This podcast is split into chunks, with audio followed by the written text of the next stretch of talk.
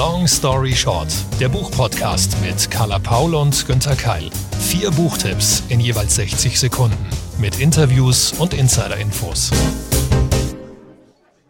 Da sind wir wieder und gleich mit einem Streit um ein Buch. Carla, Du hast dich durchgesetzt. Ich kann es immer noch nicht so richtig verarbeiten. Den ersten Titel, den wir heute vorstellen werden, den stellst du vor, obwohl ich ihn auch vorstellen wollte.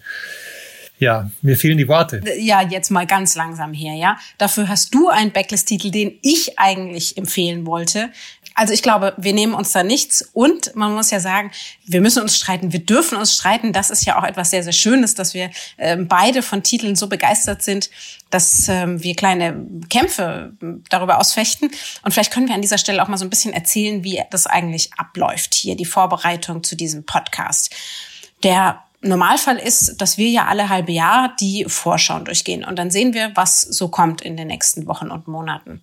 Dann stellt sich jeder seine eigenen Listen zusammen, weil wir natürlich nicht nur Long Story Short haben. Günther hat ja auch noch eine Radiosendung. Wir haben zusammen diverse Moderationen, wir haben diverse Shows. Ähm, ich habe auch einige Medienprojekte. Und dann überlegen wir uns, was könnte denn etwas für Long Story Short sein und schlagen unsere Titel vor. Und in letzter Zeit ist das etwas ausgeartet, wer der oder die schnellste ist, um sich Titel zu sichern. Genauso ist es. Ich muss auch gleich mal klarstellen, Carla, dass du hier verharmlost mit deinen Formulierungen, denn kleine Kämpfe ist wirklich eine Untertreibung. Also in letzter Zeit ging das wirklich hoch her. Und das ist so, dass dann in aller Regel also ich habe mich irgendwie auch durch die ganzen Programme gelesen, wie Carla gerade ähm, beschrieben hat, und habe mir meine Markierungen gemacht und habe mir meine Listen angelegt und freue mich schon so richtig auf eine Rezension. Und dann kriege ich mitten in diesen Vorbereitungen plötzlich eine WhatsApp oder eine Mail von Carla mit irgendwie so einem ähm, seltsamen Smiley oder so. Und da steht drauf, ähm, nur dass du schon mal weißt, Titel X habe ich mir reserviert. Erste. Ja, aber wie soll man es auch anders machen?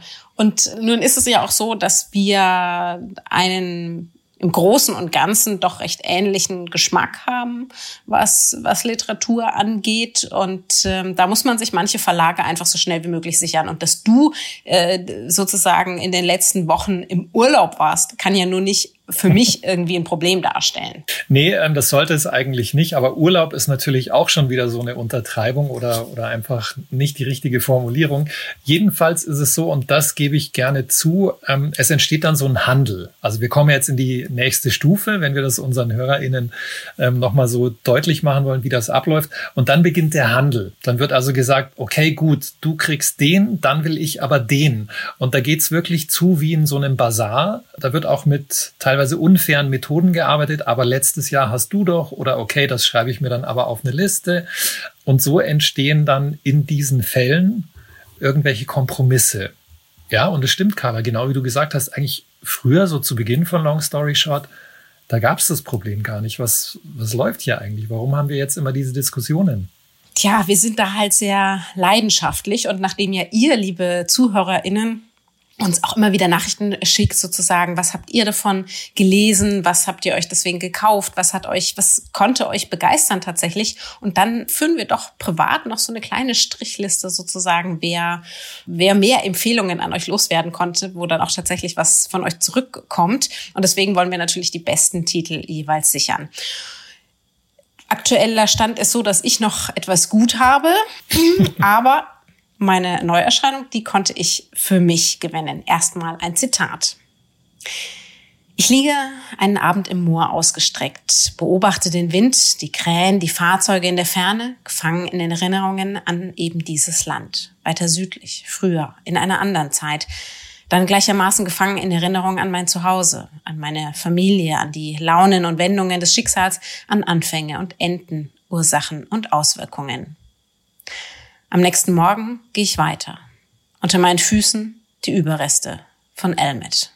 Ja, Carla, ich erinnere mich so ein bisschen sogar auch noch, als ich diese Passage selber gelesen habe. Und ging dir das eigentlich auch so, dass, dass du von Anfang an das Gefühl hattest, da steckt so, so viel von verschiedenen Genres auch drin? Hm, ich empfand vor allen Dingen wahnsinnige Lust weiterzulesen, weil ich ein großer Fan bin von langen Sätzen, von Schachtelsätzen, von Sätzen, die in sich schon kleine eigene Geschichten erzählen. Und ich mag es, wenn ich das Gefühl habe, am Anfang eine Autorin, ein Autor, sie bringen Zeit mit, um etwas zu erzählen. Und das ist ja hier in diesem Fall so, da wird die eigentliche Handlung eingebettet in ganz viel hervorragende Erzählungen wie man es hier auch merkt, sozusagen rund um das Setting. Und ich habe Zeit, sozusagen mich da reinzubegeben. Ich habe Zeit, mich fallen zu lassen. Ich habe Zeit, die Menschen kennenzulernen, um die es geht. Und das mochte ich von Anfang an. Da stehe ich grundsätzlich sehr drauf und glücklicherweise hat sich das auch sehr gelohnt. Na, dann bin ich jetzt wirklich gespannt, wie du das auch noch in 60 Sekunden packst. Elmet von Fiona Mosley, erschienen als Klappenbroschüre mit 320 Seiten im November 2020, übersetzt von Thomas Gunkel. Der 14-jährige Danny erzählt uns die Geschichte seiner Familie, von seiner Schwester Kathy und Vater John. Sie leben im Wald von Elmet im Norden Englands. Der Vater, er ist ein Hühner. Er sorgt in der Wildnis für seine Kinder und verdient sich Geld durch illegale Kämpfe. Er versucht, seine kleine Familie mit aller Macht zu schützen in der vermeintlichen Idylle. Aber diesen Kampf, er wird hart, den wird er verlieren. Fiona Mosleys Debütroman ist so etwas wie, ich erfinde hier etwas neu, Noir Nature Writing. Von Anfang an wissen wir, es wird nicht gut ausgehen mit denen, die wir schon nach wenigen Seiten so lieb gewonnen haben, deren Sehnsucht zur Natur wir so mitfühlen, die so verzweifelt versuchen, der Gesellschaft zu entkommen. Sie schreibt von Familie, von britischer Geschichte, von Klassenkampf und von einer zerstörerischen Männlichkeit und das derart zart und düster, voller Liebe und Schmerz. Das hast du toll zusammengefasst, ähm, auch diese Widersprüchlichkeit teilweise. Ich habe noch mal in meine Notizen geguckt zu dem Buch und da habe ich reingeschrieben, was Verschworenes, Mysteriöses, aber ruhig erzählt, auch was Altmodisches. Ähm, hattest du auch so ähnliche Assoziationen? Ja, gerade das mit dem Altmodischen. Also das ist ja auch das, was ich vorher schon angesprochen hatte. In gegenwärtigen Romanen ist es oft so, das wird auch teilweise manchmal so erwartet oder man, man wird auch als Autorin vielleicht von Verlagsseite manchmal auch dazu gedrängt, dass Geschichten sich schnell entwickeln müssen. Da muss es zack, zack, zack geben. Hier Handlung, ähm, hier ein Wechsel, Plotpoint und, und, und. Und das ist hier eben nicht so. Und das ist eben das, was, was mir eben auch so gut gefiel, wo du sagst, ähm, das, das ist eher altmodisch. Zudem habe ich ein großes Herz einfach grundsätzlich für Nature Writing. Das mag ich sehr gerne. Auch das Düstere. Das Buch hat mich sehr erinnert an zum Beispiel James Sellis aus dem Liebeskind Verlag, der, der ähnlich schreibt und wo es eher um, um die Schatten in der Gesellschaft geht und nicht um die idealen Erfolgsgeschichten, sondern dass wir mit Schicksalsschlägen konfrontiert werden und dass es da manchmal auch kein Happy End gibt. Und das eben für mich ganz, ganz großartiger Stil, vor allen Dingen von einer jungen Autorin, von der wir vorher noch nie etwas gehört haben. Du hast in deiner Rezension auch das Wort Wildnis gebraucht und das ging mir so beim Lesen, dass ich immer, ich dachte wirklich, ich höre oder ich spüre den Wald, ich, ich höre den Schnee knirschen, ich höre, wie das Feuer knistert. Würdest du sagen, ja, das hat sowas richtig Atmosphärisches auch, unabhängig von den Themen? Ja, normalerweise würde ich immer sagen, auch atmosphärisch dicht. Das hat sich allerdings als ähm, Zuschreibung schon ein bisschen abgenutzt. Aber es trifft hier sehr, sehr gut. Und ja, man kann sich da richtig schön fallen lassen. Auf der anderen Seite ist es natürlich auch eine Geschichte der britischen Industrialisierung und eben grundsätzlich unserer Gesellschaft, aus der wir nicht entkommen können. Das ist eben eine Geschichte auch, die viel erzählt über toxische Männlichkeit und der Generationen, die danach folgen und damit konfrontiert werden, dass sie versuchen, das aufzuarbeiten. Also ähm, hier der 14-jährige Danny, der so ganz anders ist als sein Vater und als die Männer in der Generation davor und der seinen eigenen Weg finden muss, der da aber gar keine Vorbildfunktion für hat. Also sie, sie nimmt ganz, ganz viele Themen mit auf, eingebettet in dieses Natursetting. Ich fand's großartig. Ist eine junge Buchhändlerin. Ähm, ihr ist ähm, angeblich die Idee zum Roman während einer Zugfahrt auf dem Weg zur Arbeit gekommen. Sie hat dann im Handy gleich das erste Kapitel getippt. Und ich hoffe, wir lesen, wir hören noch ganz, ganz viel von ihr. Das passt auch als Gegensatz super, denn von dieser Debütantin, die wirklich einen überzeugenden Roman vorgelegt hat, jetzt zu einem der renommiertesten, auch inzwischen muss man fast schon sagen, ältesten internationalen Literaturstars, T.C. Boyle. Es gibt einen neuen Roman von ihm. Er schreibt ja unglaublich viel. Und Carla, ich habe erst mal ein Zitat. Die Last drückte ihn nieder. Er hörte auf zu essen. Und dann gab er auf und fiel in ein Loch tief in seinem Inneren, ein schwarzes, hoffnungsloses Loch, wo seine Sinne betäubt waren und sich nichts regte. keine Wörter oder Bilder, keine Wünsche oder Bedürfnisse. Ja, klingt ja nach einem richtig gute Laune-Roman, wa? Nein, wobei er kann durchaus Laune machen. Und warum das so ist, das sage ich dir jetzt gleich in 60 Sekunden. Long Story Short für Sprich mit mir von T.C. Boyle.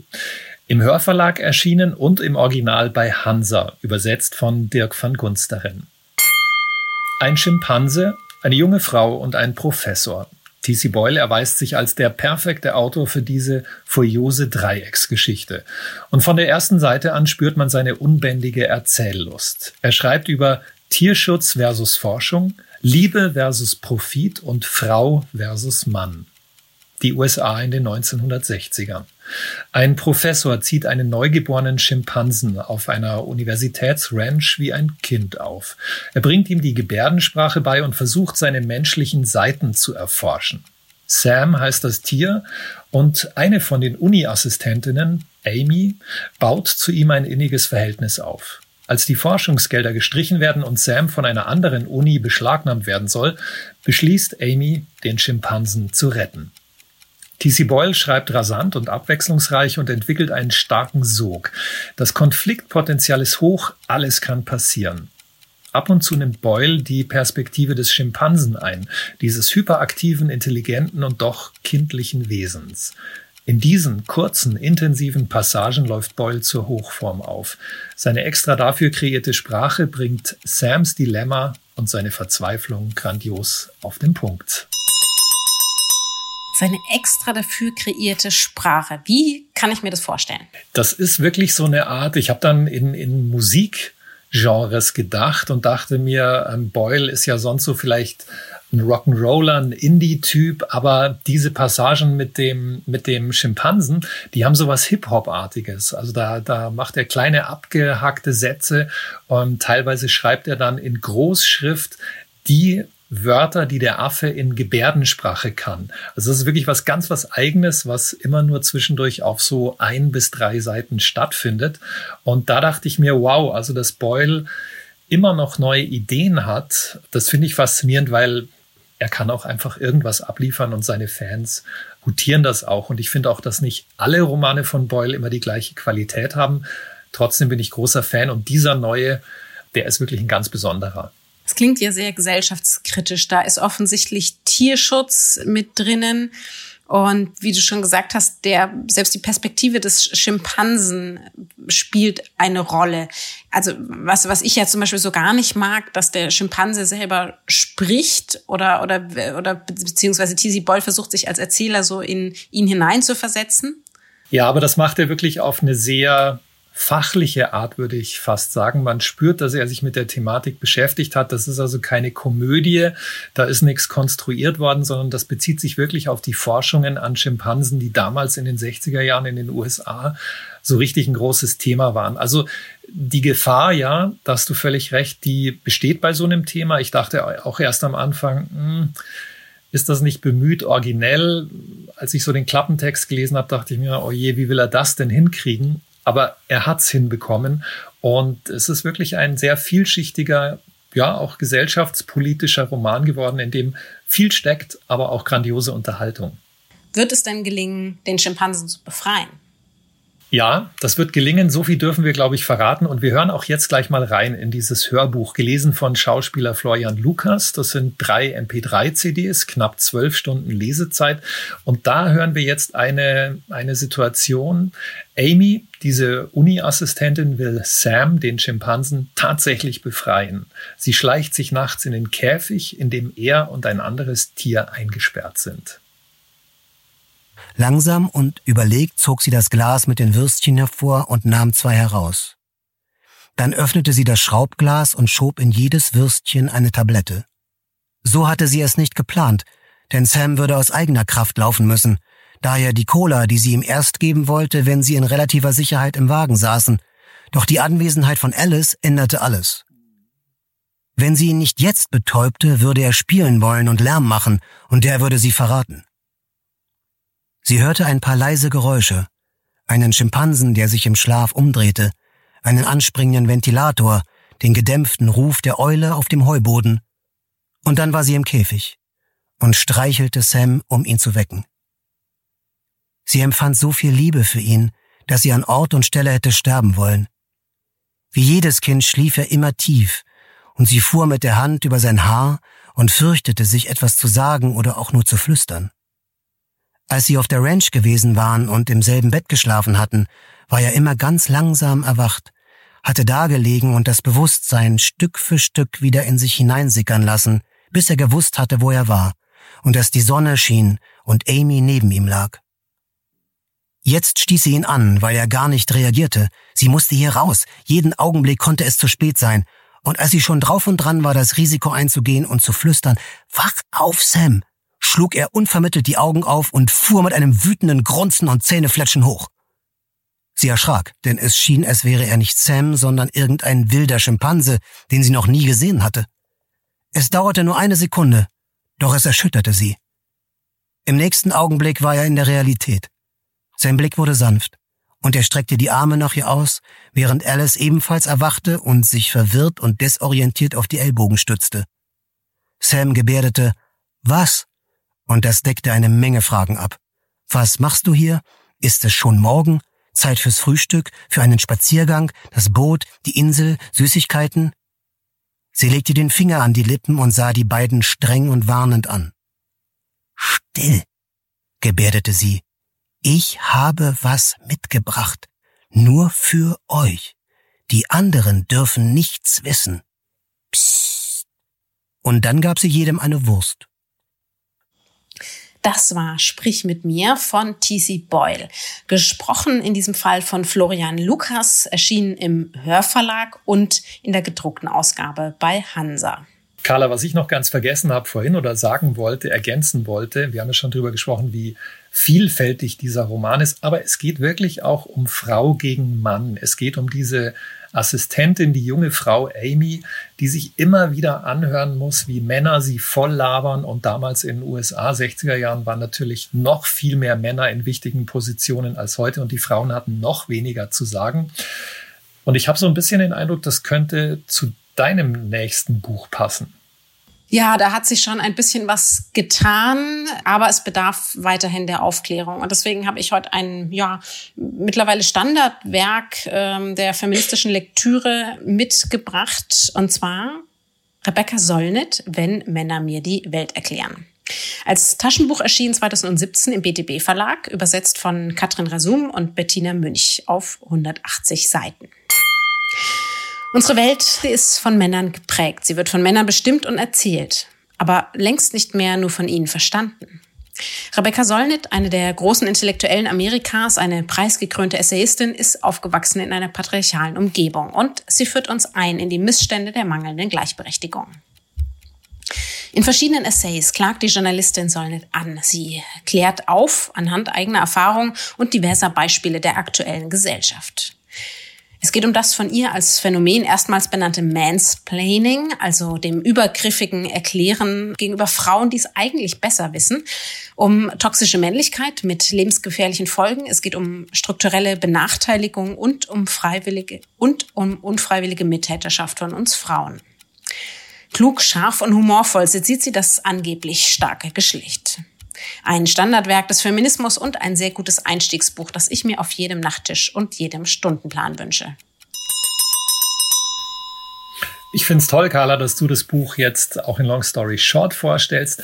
Genau, das sollte man gelesen haben und ich mag einfach den Titel auch so. Es ist also klar, muss ich als Mann auch sagen, es ist einfach wirklich so, wenn Männer mir die Welt erklären oder sagt alles, immer dieses Gelaber von oben herab, wir wissen es besser also klar geht uns Männern auch manchmal mit anderen Männern so, dass man sagt, oh Gott, hey, halt einfach mal die Klappe oder wir brauchen diese Monologe nicht.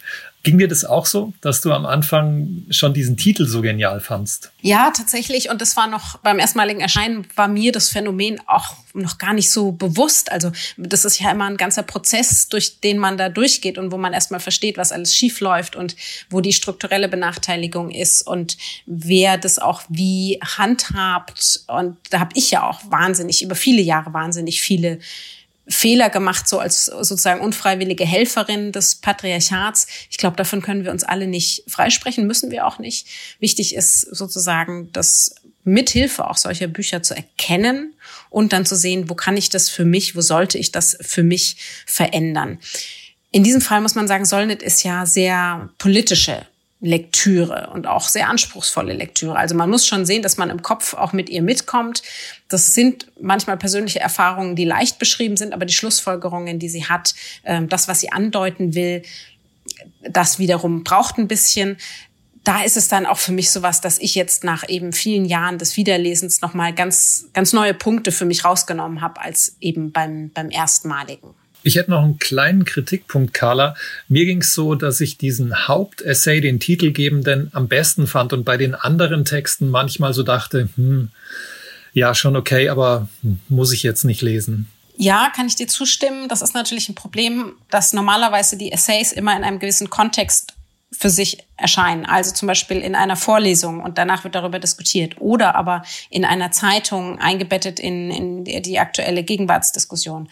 Und hier, man kann natürlich so ein Essayband nicht lesen wie ein Roman von Anfang bis Ende. Dann wird's immer, es wird einem so ein bisschen fad. Man kennt den Stil schon, die Dringlichkeit lässt nach.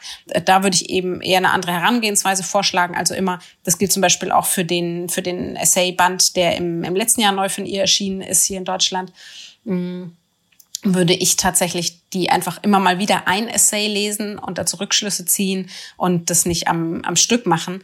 Aber prinzipiell hast du recht. Was mir zum Beispiel auch fehlt bei ihr ist, dass sie immer viele Vorwürfe macht und gut in einem gewissen Kontext erklärt, wo liegt denn eigentlich das Problem? Aha, so ist das. Das ist ein Fehler in der Gesellschaft. Aber was dann? Und ich würde mich freuen, wenn wir mehr darüber schreiben, dass wir sagen, etwas läuft falsch, aber auch gleich die Intentionen zur Veränderung geben. Das heißt, mit Alternativen anbieten, wie könnte es anders aussehen?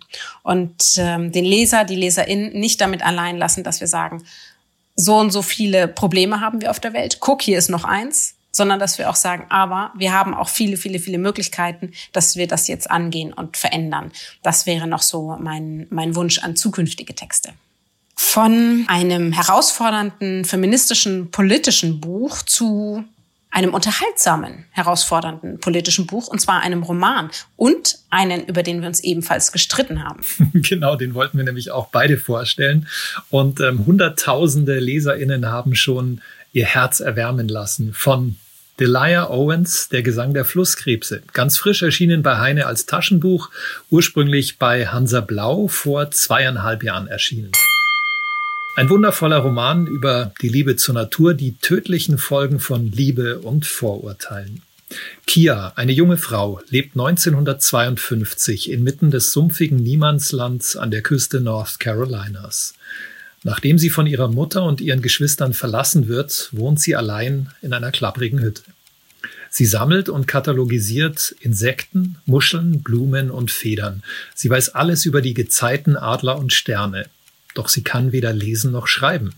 Im Dorf wird sie als Sumpfgesindel verspottet. Zwei junge Männer interessieren sich dennoch für Kia mit dramatischen Folgen. Einer stirbt auf mysteriöse Weise und der andere macht sich sein Leben lang Vorwürfe, Kia verlassen zu haben. Wenn Delia Owens detailliert und poetisch von Kanälen und Flussarmen schreibt, durch die Kia mit ihrem Boot gleitet, verblasst die Welt außerhalb dieses Romans. Owens beschreibt auch bildhaft Lagunen und Grasinseln, beobachtet Truthühner, Hirschkühe und Silberreihe. Sie fängt meisterhaft Gerüche und Geräusche ein. Ein bewegendes Drama um das geheimnisvolle Leben im Marschland sowie um die Abgründe menschlichen Lebens und Liebens. Naturkunde trifft auf Literatur. Eine faszinierende Verbindung eben tatsächlich auch die, tja, Selbstfindungsgeschichte einer jungen Frau, die für die damalige Zeit und den Ort tatsächlich außergewöhnlich ist. Ob sich das lohnt, ihr Kampf für sich selbst, das dürft, müsst ihr natürlich selbst erlesen. Zudem war das ja auch das Lieblingsbuch der BuchhändlerInnen. Und es ist seit, stimmt das, über 80 Wochen in den Charts. Ja, sensationell. Und das ist so interessant gewesen, denn da vor zweieinhalb Jahren, nachdem es erschienen wurde, war erstmal Ruhe. Also nichts in den Charts und dann verging, glaube ich, mehr als ein halbes Jahr. Plötzlich taucht es in den Bestsellerlisten auf, ja. Und seitdem ist es dort ein sensationeller Erfolg, zu Recht, wie ich finde. Die Autorin, die Leah Owens, ist ja eigentlich gar nicht Romanautorin im Hauptberuf. Die hat ja, und das merkt man aber dem Buch auch an, eigentlich was ganz anderes gelernt. Ja, die ist Zoologin und ähm, sie hat zahlreiche Sachbücher geschrieben über die bedrohte Natur- und Tierwelt der Kalahari. Also du hast völlig recht, das, das steckt da mit drin und ich glaube, deswegen konnte das auch so eine breite Masse ansprechen, weil es eben nicht nur um Liebe, nicht nur um Vorurteile, nicht nur um die Geschichte dieser Frau, sondern auch viel um Natur geht aber nicht Kitsch. Da schließt sich der Kreis. Naturliebhaber haben bei uns gleich mehrere Empfehlungen bekommen. Feminismus gab's auch. Aber Trotzdem, das war's schon wieder mit Long Story Short für heute. Alle Links und natürlich die Informationen zu den bisherigen Folgen sowie natürlich den heutigen Büchern findet ihr auf longstoryshort-podcast.de und wir stehen euch natürlich auch auf unseren sozialen Kanälen jederzeit mit Rat und Tat zur Seite. Und zu Risiken und Nebenwirkungen lest einfach den Klappentext und ganz wichtig, fragt eure Lieblingsbuchhändlerinnen vor Ort. Wenn ihr da eh schon seid, nehmt gern auch noch den ein oder anderen Titel für euch mit, denn wir sind ja erst in zwei Wochen wieder für euch da, bringen aber dann neue Bücher mit. Wenn ihr Lust habt, bewertet uns doch. Sagt uns, ähm, was gefällt euch am Podcast besonders gut. Das könnt ihr natürlich direkt in einer E-Mail, in einer Instagram-Message machen oder natürlich auf den jeweiligen Podcast-Plattformen mit so vielen Sternen wie möglich. Wir freuen uns auf jeden Fall drüber. Long Story Short ist eine Kooperation zwischen Carla Paul, Günter Keil und der Penguin Random House Verlagsgruppe.